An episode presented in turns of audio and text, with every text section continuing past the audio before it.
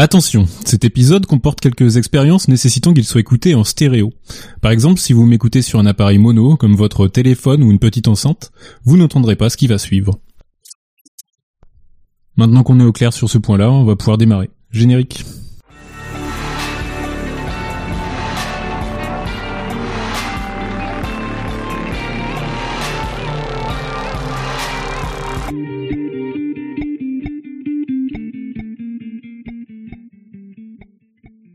Avec l'avènement des pratiques d'écoute de la musique dite nomade, j'avais très envie de faire un épisode dédié au matos, et notamment à l'importance du stéréo.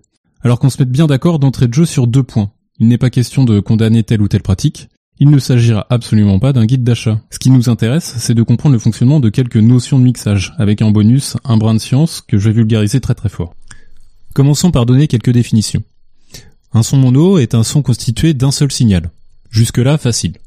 Un son stéréo est un son constitué de deux signaux mono, identiques ou pas, toujours facile, et un son stéréo permet en fait de reproduire l'espace dans lequel il a été enregistré. En gros, on simule la spatialisation acoustique. Maintenant, plus compliqué. Définissons la polarité d'une onde sonore. Si vous vous représentez graphiquement une onde sonore, vous constaterez qu'elle est constituée de bosses et de creux successives. L'orientation des apogées et des périgées de l'onde définit sa polarité. Maintenant, imaginez un signal stéréo dont le signal gauche et le signal droit seraient absolument identiques c'est-à-dire même contenu, même polarité et parfaitement aligné dans le temps. Saucisse On dit que les deux signaux sont en phase. Décalons l'un des deux signaux dans le temps. Saucisse On vient de créer un décalage de phase.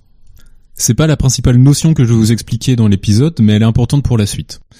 Ok, donc reprenons notre son en stéréo d'origine et inversons la polarité des deux signaux mono. Saucisse Ok, ça ne change absolument rien. C'est logique en fait. Comme on a appliqué la même transformation aux deux signaux, ils sont toujours en phase. Mais qu'est-ce qui se passerait si on inversait la polarité d'une seule des deux oreilles? Testons, je vous remets le son de base et le son une fois que j'ai appliqué cette transformation. Saucisse Ok, il se peut que votre cerveau ait vrillé. En fait, on obtient là ce qu'on appelle une opposition de phase. J'ai bien dit opposition et pas décalage. Et on touche enfin du doigt ce vers quoi je vais vous amener depuis tout à l'heure. Des décalages de phase, vous en rencontrez tous les jours dans la vraie vie de la réalité véritable. C'est ce qui vous permet entre autres de vous repérer dans l'espace. Par contre, des oppositions de phase, ça n'existe pas dans la nature. Du coup, ça fait un peu bugger le cerveau, ervo, ervo, ervo. Mais une autre particularité des oppositions de phase, c'est que les sons des deux côtés se compensent parfaitement. En d'autres termes, quand on écoute cette piste stéréo sur un appareil mono, ça donne ça. Alors, ne cherchez pas à monter le son, c'est bien un silence qui en résulte et c'est même ce qui est utilisé dans les casques anti-bruit. En fait, les casques anti-bruit sont équipés d'un micro qui va réinjecter le son en opposition de phase à l'intérieur de l'écoute. Bref, maintenant je pense que vous voyez mieux où je veux en venir. Évidemment, au mixage musical, il est totalement exclu qu'un morceau entier se retrouve passé sous silence si vous l'écoutez sur smartphone. Par contre, il n'est pas impossible que vous perdiez quelques nuances, voire que ça transforme complètement l'expérience d'écoute. Pour encore mieux illustrer mon propos, je vais faire appel à Trent Reznor, le chanteur de Nine Inch Nails. Le livret d'accompagnement de l'EP Broken spécifiait « Attention, ne pas utiliser avec des appareils mono ». Voici ce que Reznor a donné comme explication à ce propos. Sans aller trop loin dans les détails, une propriété scientifique du son est sa phase. Lorsque vous enregistrez de la musique en stéréo, vous êtes censé être conscient de sa phase. Sinon, certaines parties du son disparaissent quand il est joué en mono. On s'est aperçu qu'en jouant avec la phase, nous pouvions faire que certains éléments de la musique sonnent chelous. Donc, certains morceaux sur Broken ont été mixés hors phase, parce que nous en avions envie. Mais les chansons ne sonnent pas bien sur les appareils mono. J'ai entendu Happiness in Slavery à la radio sur K-Rock à Los Angeles, et la caisse claire a disparu de la majeure partie du morceau, et ça en ruine le groove. À ce stade-là, vous avez probablement compris que j'aime beaucoup bidouiller, donc je me suis amusé à simuler le phénomène sur le morceau dont parle Rensnor lui-même.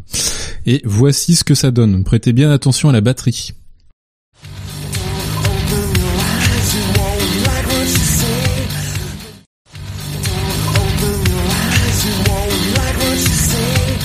Ok, donc là je pense que c'était difficile de pas le remarquer. On est passé quand même d'un poum tchak poum tchak poum tchak à poum poum poum poum poum et effectivement ça ruine complètement le groove du morceau quoi.